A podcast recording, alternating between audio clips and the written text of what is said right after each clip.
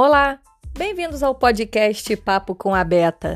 Eu sou a professora Roberta Cristiane de Língua Portuguesa e hoje o papo é sobre a importância da leitura.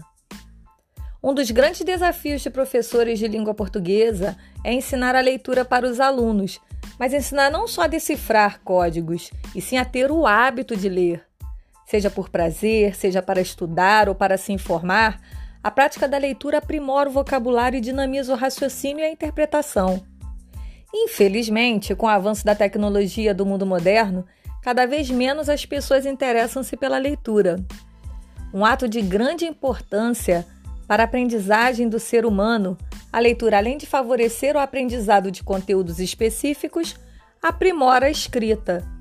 O contato com os livros ajuda ainda a formular e organizar uma linha de pensamento.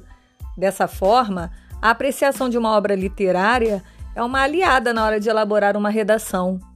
A leitura também pode ser uma opção para as férias, para esses tempos de isolamento social que estamos vivendo, pois é uma ótima técnica para memorização de conteúdos.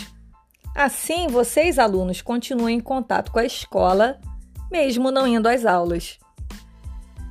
O hábito da leitura pode também funcionar como um exercício de fixação pois boa parte dos assuntos estudados na escola é ensinada apenas na teoria.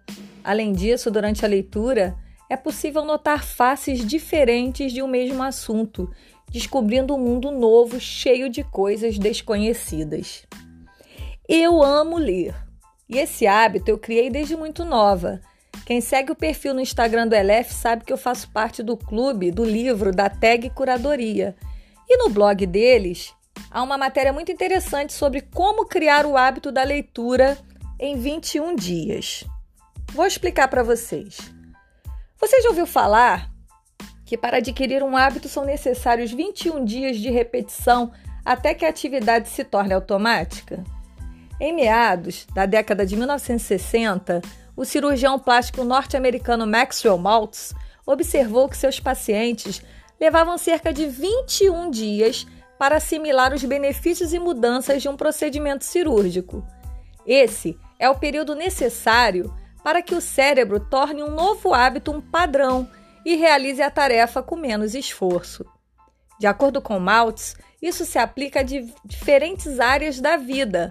Ao se comprometer com uma tarefa por 21 dias, ao invés de encarar a mudança como definitiva, sua meta parecerá menos assustadora e você não se impedirá de começar. Assim fica mais fácil permanecer firme no propósito. Tem quem acredite na teoria dos 21 dias e tem quem não acredite. O psicólogo e pesquisador britânico Jeremy Dean, ao observar alguns voluntários, concluiu que a criação ou retomada de um hábito depende de fatores diversos, como o próprio indivíduo e a natureza da atividade. Segundo ele, Desenvolver hábitos relacionados à alimentação é mais rápido, leva em torno de 20 dias, do que hábitos relacionados a esportes, que demoram em torno de 80 dias, por exemplo. Em resumo, se o seu objetivo for simples e dependendo do foco e da determinação, é possível criar um hábito no tempo mínimo de 21 dias proposto pela teoria de Maltz. Leia o que você mais gosta. Comece por quadrinhos, mangás, revistas de fofoca. Não tem problema. O importante é ler um pouquinho a cada dia. Depois desses 21 dias, você perceberá que realmente tornou-se um leitor. Para encerrar o nosso episódio de hoje, uma pérola de sabedoria. Não se separa o sujeito do predicado com vírgula. Esse foi mais um episódio do Papo com a Beta. Até mais!